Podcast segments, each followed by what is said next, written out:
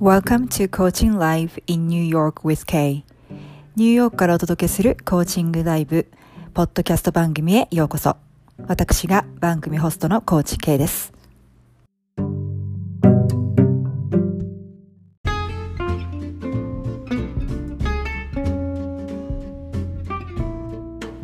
Hi everyone, welcome back. This is the final episode of Ro Iwata's Coaching Session Live. はい、皆さんこんにちは。えーいよいよ、えー岩田亮さんとのコーチングセッションの最終章となりました。えー皆さん、えー楽しんでいただいているでしょうかえーなかなかね、あの大学院、えー卒業を、えー目前として、えーその後の、えー就職先を見つけるのに苦戦している岩田さんでしたけれども、えー今回も引き続き、えーそのビッグゲームですね、えー彼が、え今直面している、えー current challenges について、えーコーチングをしていきます。えーまあ一つの選択肢がダメになっても、まあ諦める必要はないんですね。えー別の方法で、えーその皆さんも、えー希望を再現する方法を一緒に、えー考えてみましょう。えーコーチングはですね、え問題にフォーカスはしません。え問題解決とはまたちょっと違う角度から、えアプローチをしていくんですね。えーなんでしょうね。focus on what's working, what's already working で、えまたは focus on what you already have and expand from that, expand on that っていうか、あのー今現在でもすでに手に、えーしているもの、えーうまくいってること、それに注目して、そこから、えー expand、どんどん可能性を広げていくというようなアプローチをします。はい。それでは、えー岩田亮さんとのコーチングセッションの最終章、今回での最終章ですね。えーお楽しみください。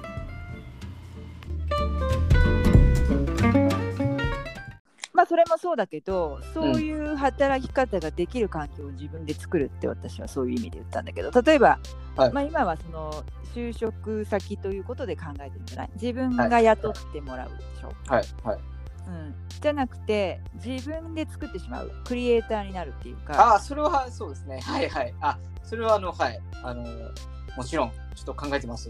なんですけど、今回のそのコロナを通して、まあもちろんその、まあ変な、その副業っていう観点で言うとね、やっぱり、あの、今回のコロナを通して、やっぱりうん。一つの仕事に、こう、ずっとね、うん。や、要するに一つをやってるっていうことのリスクの高さっていうのうんうんうん。やっぱり何があるかわからないので、やっぱ常にそのリソースを2つ3つ持つとうん。いうようなやっぱ考えになりましたよね。うん。で、やっぱり私も、あのー まあ、今仕事がそっちの方はできない可能性が高いので、うん。とはいえやっぱり、まあ、お金は当然稼がないといけないとうんうんうん。いう時に、やっぱりこう自分で何か情報を発信しけし発信していけたらなっていうことで、うん。まあ、今後はもうちょっと私もこの、まあ、例えば、まあ、変だし、まあ、月並みですが YouTube とかそういうので、やっぱ自分から能動的にその、まあ、今後のね自分の夢につながることの情報発信を、うん。まあ、していって、あわよくば、まあ、そこでこうマネタイズできたらいいなっていうかレベルですけど、まあ、やっていこうと思ってます。うんうんうんうんはい、でそれがもしうまくいけばね、まあ、仕事とか来れば最高ですし、うんあのそうですね。やっぱそういうふうに自分でこう、ちゃんとマーケティング、自分をマーケティングして、やっぱ出していくってことはしますね。やっぱり。はい。うんうんうんうんしようと思います。はいはいはい。まあだからそう自分があのまあ雇ってもらえなかったら自分がもうその発そう信元になるっていうことそうですね。よね。はい。もちろん。ははいい。それはそうですね。はい。その自分でやっていくってそのまあ自分にあの将来の夢につながる分野での発信っていうことで、はいでその中に先ほどおっしゃってたようななんつうんでしょう条件っていうかそのチャレンジ自分がチャレンジってか、えー考えているその要件を盛り込んでいくと、その自分の例えばじゃあ YouTube YouTube チャンネルだったら、はい。どのポイントが盛り込まれているようなあのー番組っていうか情報をは番組にしていくことで、はい。なんだろうなあのー本当はこう外で求めていたあの自分の中でね求めていたその条件というのはクリアできるっていうかその自分でやっちゃうことで全部あの手に入っちゃうっていうか、はい。それはどういうポイントになると思う？自分の番組はどういうふうにしていけばあれもしかしてあの海外でこのまま残って働きたいと思ったけど自分でやっちゃってるじゃんみたいな、あはいはい。うん、そのポイントっていうのをちょっとそうですね。うんまあ、やっぱり、まあ、私のバックグラウンドはうん IT とその国際政治学なんで、うんまあやっぱもともとやっぱそこ、要するに働くにしても、うん。まあ、国際政治学がまずメインにきますよね。ではいそこの分析をしますと。はい。で、プラス、あの、まあ私あが持ってるそのバックグラウンド、そのはい IT に関しての、それも絡めて分析してるっていう感じですかね。なるほどね。はいはい。要するに、まあ、要するにバックグラウンドをやっぱフルに活かしてやりたいい。っていうのはやっぱありますよね。うんうん。あの、せっかく2分野、要するにやっぱ、イン国際政治学学んでる人って、やっぱりもともとそういう似たような分野を勉強してきた人がやっぱ多いんですよ、すごく。うんそのまあ、そういう文系の学者方の人が多いとか。はいはい。なるほど。まあ、でも私はその点だと全然違うあのうんバックグラウンドから来てるんで、はい。やっぱそういう一つ他の人とは違ううんカットからっていうんですかね、あの分析してやっぱ情報を発信したいですね。うん。うん。うん。うん。なるほどね。う。ん。で多分これは正は直仮に就職できたとしても自分の強みだと思ってたので、はい。はい。はい。そうね。はい。だからそこがそうですねそこをやっぱちゃんと生かしてやりたいなうんと思ってます。うん。で、それをい、でもなんか今ちょっと医療君一つ忘れてない？英語は英語。あ英語は英語はそう、まあ、英語はそうか英語でねすよ。そうですよ。ここ忘れちゃう英語と。そうか英語忘れてましたねそうそう英語で情報発信しなそういといけないそうですねそう。だから、そう。私がそのポッドキャストのおまけにつけてるみたいな感じで、やっぱり英語っていうのも強みだと思うんだよね。そうですね、うん。そうそう。そうだそうだそうだ、そうそっちの方が当然のことながらあの母数が多いんで、うんうん。全然あの要するに日本人日本語で見てる YouTuber よりも、うんやっぱり英語で見てるあ YouTuber じゃない YouTube ユーザーの方はいが母数がはい多いんで、はい。やっぱ情報の発信量が絶対そっちの方が多い、うん。大きい。だから両方できるっていうのも強みだと思うし。そうですね。そうだね。なそう考えるとそうですね。逆にかなり可能性は広がるというか、うん。まあやっぱりあのまたね多分やることは結局自分の好きなことそうですすね。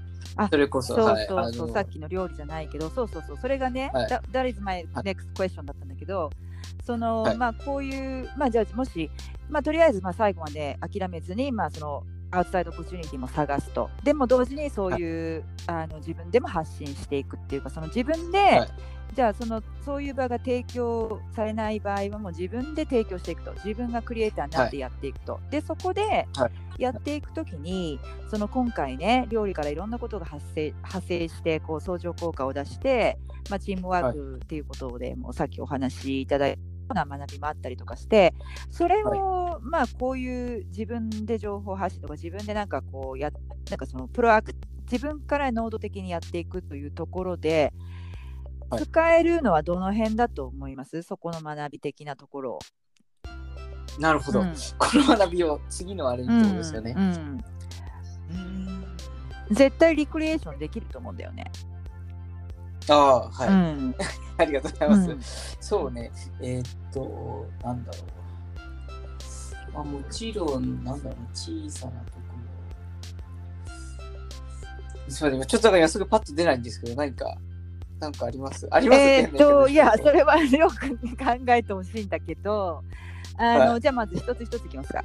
では、はい。えーっと、まあ、前回のところの学びであのはい。全くその点なんだろう最初はもう点がつながってなかった。でもまあ自分が、えーっと好きなことをでちょっと毎日の生活にこう、えー変化をつけたらいろんなところが相乗効果で、あのうん。ポジティブに、えーっとういろんなことが起こったじゃない？今回はまあ、ま料理っていうことだったんだけど。もありましたありましありました。はい。なので、えっと、もしそういう自分から、まあね、その機会が、あの見つからなかった場合は、もう自分で機会を作って、まあ、自分で例えば、はい、あの YouTube を始めましたという時に、その、今もうその持ってるストレングスを話してもらって、まあ、それだけでも面白い番組になるかなと思うんだけれども、はい。その前回のその何でもない関係のないところからいろんなことがそのポジティブに転がっていってどんどんつながっていったっていう、はい。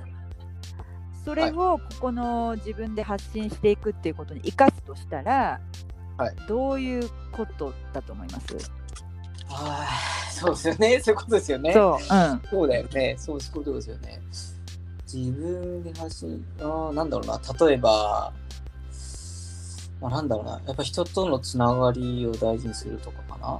例えば、うん。あ、でも、まあ YouTube とかなら、まあもちろん自分のバックグラウンドが IT なんで、うん。誰かに手伝ってもらえるとかかなとか、うんちょっとこう、うん。う んやっぱ今までの人とのつながりをね、うん。復活すれば、まあ、そういうなんかこうね、やっぱアドバイスもらえたりとか、うん。別にテテッキーなとこでもこうテクニカルなとこでもこういろいろ、まあ、た助けてっていうかね、はい。まあ、お願いできることもあるのかなとうん思うし、うんあとは、やっぱ、まあでも、そういう意味で言ったら、やっぱ内容に真摯にすることかな？なんだろう、ちゃんと相手を見ながら考えることですかね、相手を考えながら。要するに、要ははい、要は視聴者ですか？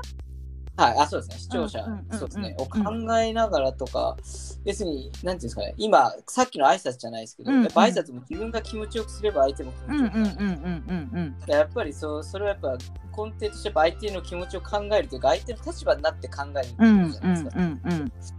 まあ、だからやっぱり、まあ、そういう常にやまあ、当然なんですけどね、うん。ある意味、うん。その相手を考えながらっていうのは、はいはい。逆にそれをしっかり意識しながうんうら、ん。相手、自分が好きなことだけを発信するんじゃなくて、うんうんやうん。っぱ相手がどのようなものを欲しいかとか、やっぱ相手のニーズをちゃんと考えながはら、情報を発信すると。はいはい。いうようなところには活かせるんじゃないかと思います。うん。やっぱ常に相手の立場になって考えながらやる。なるほど。ね。はい。はい。でその相手の立場っていうかそのなんだろう視聴者が欲している情報を、まあ、はあの自分の好きなことだけじゃなくて、まあ、発信していくというところで、だからそういう情報を得るのっていうのにはなんどういうなんだろうだから何を欲しているのかっていうのを得るためには、うん。うんどんな手段を考えてるんですか、それはやっぱり人と話すことじゃないですかね。。ねうんうんうん 友達も含めてですけど、はいはいまあ、やっぱ自分の想定してるあの、まあ、セグメントというかターゲットがいるじゃうんないですか。うんうんやっぱそこに合わせたりとか、うん。まあ、やっぱだまあやっぱいろんな気づきがあるのってやっぱ人とのインタラクションなんで。そうね。はい。やっぱりうん。そこがないとやっぱ、まあ普段の動きもあの要するにあの社会の動きにもやっぱ反応もね鈍くなるし、うん。やっぱりその人とのやっぱりでやっぱりやっぱりじゃあ人との関係やっぱ深めるってことですよね、うん。何するにしても。うん。そうね。そこではい。やっぱりいろんな情報が落ちてくるし、でいろんな人と話せば自分の意見にも深みも出るし、うん。逆に言うと今まで知らなかった視点からものを知ることにもよって、うん。また分析に深みも出るし、うん今まで自分が知り得なかった情報もあるからまたそこから新しいネタも取れるし、うんうんうん。あとはなんかあれだよね。コメントセクションとかでフィードバックもらうとかね。ああそうですね、うん。そこまで、うん。そこまで早く行きたいですね始めたら、うんまあねそうね。最初は多はい分まあ時間がかかると思うけどね、はい。ビューアー増やすにね。でもあそうですね、のーなんかさっきのフィーリングログの話じゃないけれども自分のそのフィーリングをチェックしながら、自分の波動を上げて楽しそうにやっていれば多分そこに寄ってくる人は、うん、そういう人たちが集まってくるとは思いますよ。ああそうですね、うんやっぱねまあもちろん、うん私自身も楽しく、うんまあ自分の好きなことをそうやるんですね。うんはい、はいあの楽しく相手にも楽しくなってもらえるようそうにしたいでですすね。ね。はい、うんなるほど。わかりました。じゃあとりあえずはまああのー外でのその機会もまだあのー完全に諦めずに、えーオポチュニティを探していくと、それと同時にまあ自分で発信できるものを自分でもう作っちゃうと。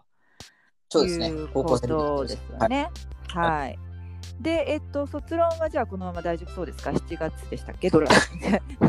予定では。予定ではね。予。定では、うん。今の今のペースでいけばとりあえずあで今月えじゃあもう2週間で仕上げるってこと？ドラフト？まあ最低ファーストドラフトはもう2週間でなるほど。1万5千字なんで、それを。仕上げて素晴らしい。はい、はい。結構結構大変でしたけど、なんとかとりあえずファーストドラフトは終わりました。はいはい。はいなるほど。はい。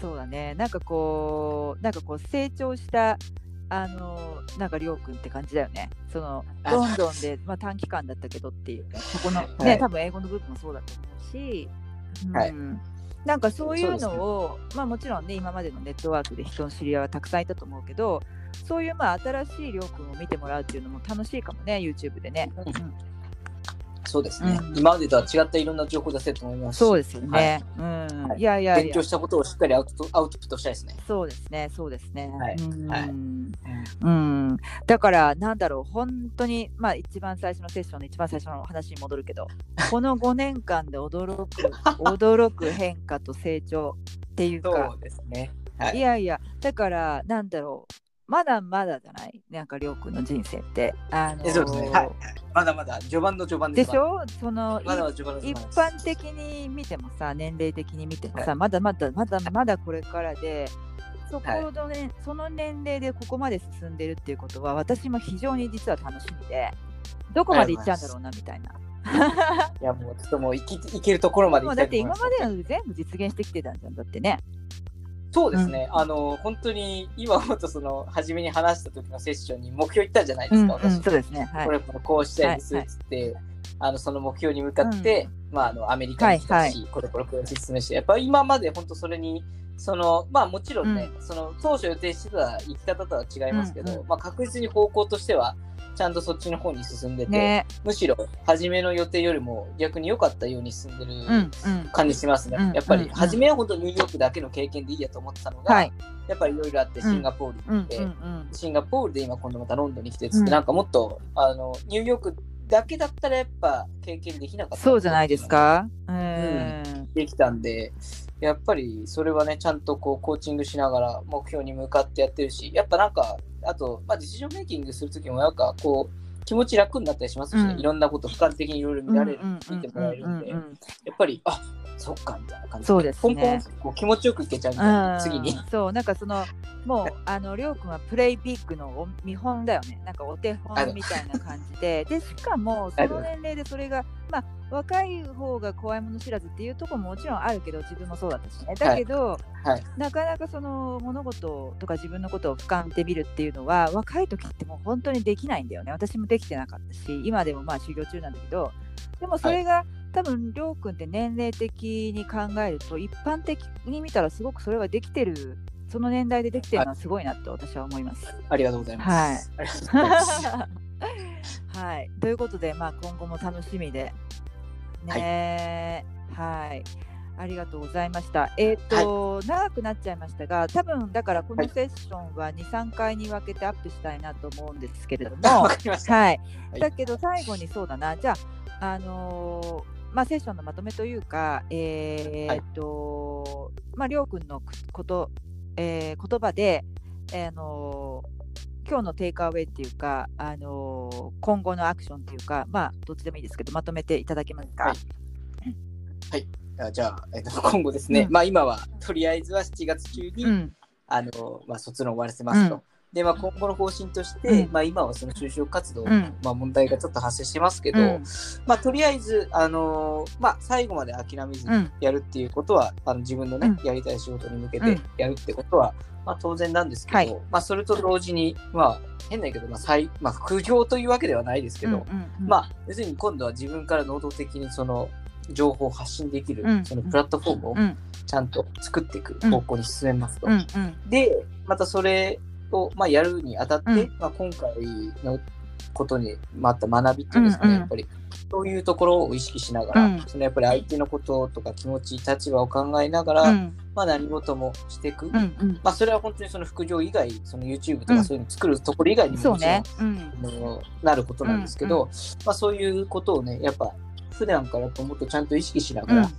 あのまあ、やっていくようにしたいなと思ってますね。うんうん。そうです。はい。はい、はい。だから自分のその波動っていうかフィーリングっていうのも、うん。あの少しマインドフルにいるっていうことですね。なのでまあなんかその、何かに行き止ま立ち止まあ行き止まり行き止まりか行き止まりになった時なんかは全く関係ないその行き止まりになった原因のものとは全く関係ないことに見えてもとりあえず自分の気分が上がることをやってみると、前回の学びのように、はい。いろんなところでその何相乗効果が出てくるかもしれないはい。っていうことですよね。だから多分今回その、一応その、えー就職活動をするじゃないですか。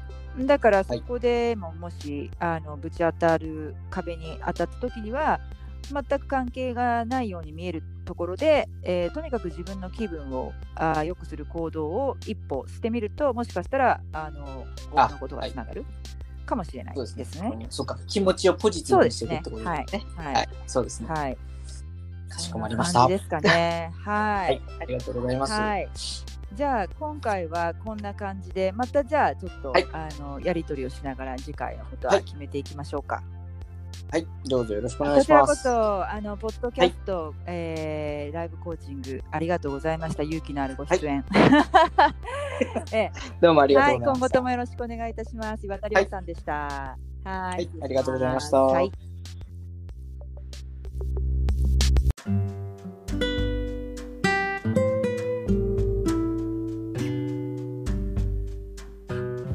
はい。ということで、今回のエピソードはいかがだったでしょうかアンカーでお聞きの皆さん、ぜひご質問やコーチングしてもらいたいトピックなど、ボイスメッセージを送ってくださいね。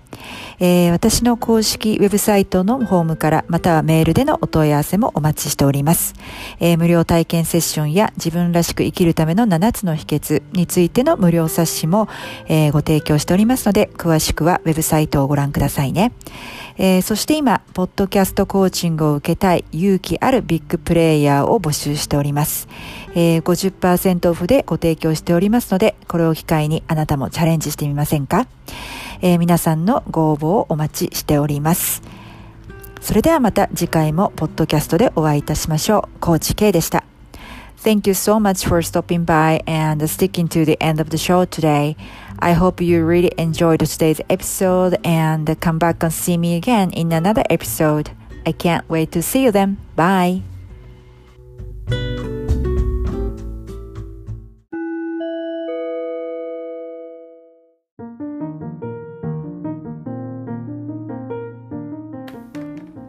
英語ワンポイントアドバイス。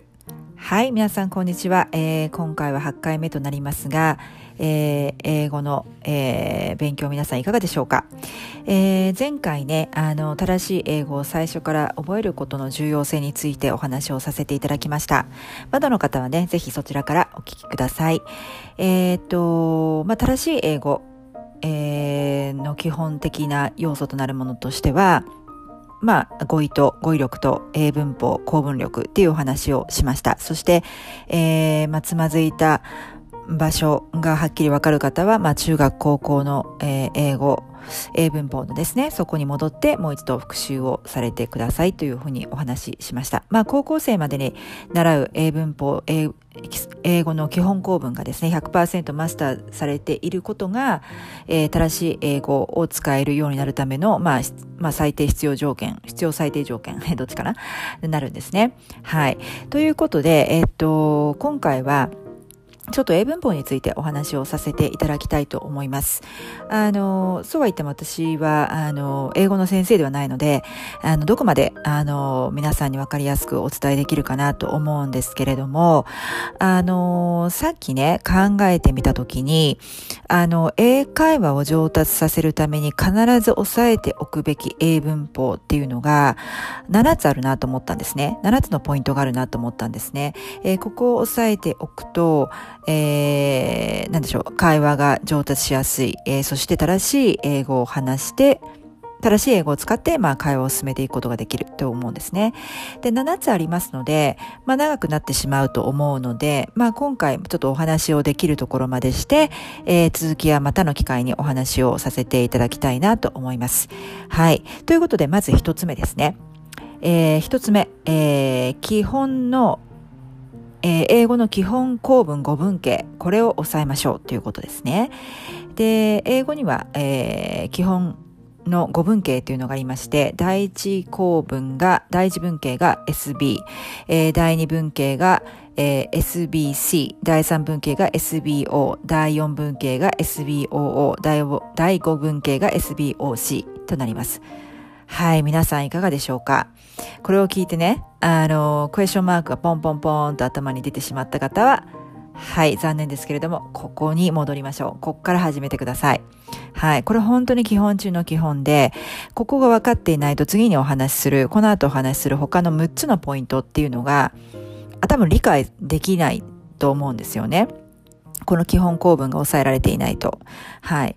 で、えーっと、なので、あのーこれは本当にマストですね。必ず押さえてほしいなと思うんですね、最初に。で、えーっと、そうですね。簡単にご説明しますと、え、あのーまずその日本語と英語っていうのは皆さん、あのご存知の通りかなり語順が違いますよね。なのでこれを押さえてないとですね、英語を話していても語順が頭の中でめちゃくちゃになってしまって、えー、っと、バラバラなあの、感じになってしまいますし、えー、めちゃくちゃな英語を話すことにもなりかねないので、これは必ず最初に押さえておいてください。で、簡単にご説明しますと、まず最初 SV っていうのはこれは主語と動詞ですね。なので、まあ、I sing とか、えー、I eat とかね。まあそういう単純な文型で、そんなに難しくないと思うんですよね。はい。えー、I sleep とかね。はい。で、え第二文型 SVC。これは主語動詞保護になります。で、保護っていうのはまあ、ここにはまあ形容詞とか名詞が来ると思うんですよね。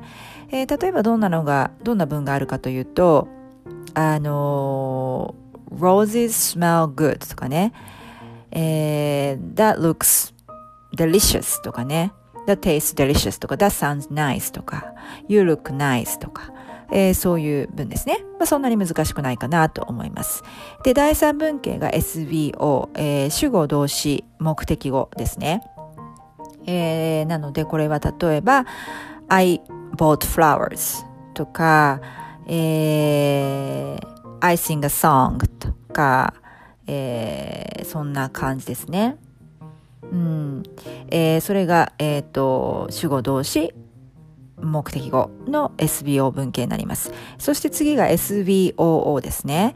えー、これはちょっと、この辺になってくるとちょっとだけ複雑化するかなと思うんですけれども、これは主語動詞、目的語目的語で、目的語が、目的格が2つ続くんですね。例えばどういうのがあるかというと、She teaches me English。ね。で、me と English 両方目的語になるわけですよね。で、これ英語って面白いのは、この me と English っていうのは語順スイッチできません。She teaches English me と言わないんですね。で、前置詞まで及んでしまうと、まあ話が長くなってしまうので、えー、まこあのまたの機会機会があったらお話前置詞についてはしたいと思うんですけれども、えー、この語順を変えたい場合は She teaches English to me とか She teaches English for me とか前置詞がつくようになっちゃうんですね。なので、えー、前置詞をつかないで言う場合には She teaches me English になります。なので、やはりこの語順で、えー、覚えておくっていうのは、えー、語順を正しい語順を覚えておくっていうのは非常に重要になるかなと思います。はい。えー、そして最後の構文、第五文型ですね。構文じゃない、文型ですね。第五文型は SVOC で主語、えー、動詞、目的語、保護ですね。えー、例えば、えー、そうですね。We keep our hands clean.We keep our hands clean. とね。あの、手をきれいにしておきますと。今ね、皆さんコロナの影響で、えー、手を洗う機会っていうのも頻繁に、今前、前よりも頻繁になってると思うんですけれども、そんなような構文があります。はい。で、えー、っと、参考書とかをね、読まれる時に、多分なんかその演習ドリルみたいなのがついてるのがいいのかなと思います。それで、まあ、ついて、ついてなかったら別に問題集、えっ、と、問題集を買うとかして、えー、これも慣れですね。もうパズル感覚で楽しんでしまってください。ね。えー、なので、まあ、左脳を使うかと思うんですけれども、もうパズルです。パズルが好きな人は向いてると思いますよ。もうどうせなら楽しんじゃってください。で、文法っていうとね、あの、高校の時に古文とかで文法を習うと思うんですけれども、あれもまあパズル感覚だったとしても、こっちの方が、good news is、こっちの方が、much much easier です。こっちらほんと全然簡単です。古文と比べたら。なので、あの、問題演習ね、なるべくたくさんのあの文を見て、えー、演習、ドリルをされるといいと思います。そして、これが慣れてくるとですね、ご自分で今度、その不自然な英語に出会った時ね、ご自分でその、話すのも聞いてもそれから書くのも不自然なんかちょっと違うなっていう感覚的に分かってくるようになるんですね。そこまで行きましたら皆さんその文庫文系がマスターされたっていうことになるので会話しててもめったに自分で間違うことがなくなると思います。はい。えー、っと次ですけれども、えー、まず疑問系ですね。疑問文。疑問詞。えー、これ本当に重要ですね。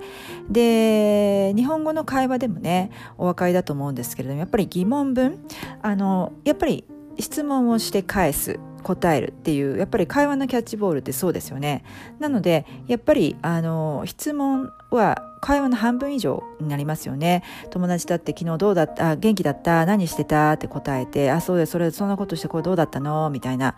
結局、その質問して答えて答えて質問するっていうことになりますので、この疑問文が正しい語順で使えないと、もう会話がもう成り立たないわけなんですね。なので非常に重要になります。そして疑問文になると日本語でもそうだと思うんですけれども、さらにまたその語順が変わってきますよね。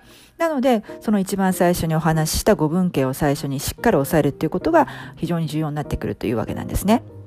で、疑問文にも普通に yes, no question、まあ、持ってくる動詞、持ってくるのが動詞なのか B 動詞なのかによって、まあ、do, does, is, are っていうどこから始まる yes, no question と、あとは 5W1H ですね。これを聞いても、は？っていうか、まあ、クエスチョンマークがポンポンってまた出てきてしまった人は、はい、ここからやり直しましょう。はい。で、この 5W1H っていうのは疑問詞の頭文字を取って言ってるんですけれども、えー、っと、5W っていうのは who, what, when, where, why ですね。で、1H っていうのは how です。今伝わりましたよね。はい。who, what, where, why, when, how ですね。はい。それを押さえておく。それを使った疑問形を押さえておくということですね。はい。で、あと細かいところ言うと不可疑問文とかあるんですけど、これ時間があったらお話しますね。で、5W1H。えー、これのマスターの仕方でおすすめなのは、えー、例えば簡単な平常文を自分で作っておくんですね。えー、for example, I get up at 7 o'clock in the morning っていう文を作るとするじゃないですか。これ普通の平常文ですよね。で、これを疑問文にさっき言った yes no question と 5W1H を使って作っていくわけなんですね。Do I get up at 7 o'clock in the morning? でしょ、えー、Who gets up at 7 o'clock in the morning? What time do I get up in the morning? ね。Where do I get up at 7 o'clock in the morning? Why do I get up at 7 o'clock in the morning? How do I get up at 7 o'clock in the morning? ね。こんな感じですね。まあ、もちろん実際の会話で使うのは非常になんかね、えー、っと、どうやって起きたの？まあ、どうやって起きたのは How はまあ目覚まし時計とかありますけれども、Why とかね、なんか、あの、ちょっと不自然な、あの、感じもありますけれども、so, that is not the point なんですね。で、ポイントは何をマスターしたいかっていうと、えー、どんな平常文でもスラスラと頭で語順をいちいち考えずに、えー、疑問文が出てくるかどう出てくるようにするということなんですね。で、これ、まあ、会話の中でいちいち頭で組み、正しい語順に組み立てる、組み立てるてる時間はありません。なので、これは頭で考えずにスラスラと口から出てくるようになった時には、えー、あなたはこの、えー、フェーズ、このステージを、疑問文のステージをマスターしたっていうことに、えー、なるかと思います。はい。えっ、ー、と、あとは、えっ、ー、と、不可疑問の話をしましたけれど、これは、えー、そうですね、You love that song, don't you? とか、えー、You don't wanna go, do you? とか、その相手に念をする。その曲好きですよねとか、えー、行かないですよねとか、その相手に念を押すような、あの疑問文ですね。これは結構、あの、会話の中で重宝したりします。はい。えー、ごめんなさい。もうちょっとポイント話したかったんですけれど、今日、えー、時間が長くなってしまいそうなので、とりあえず2ポイント話しました。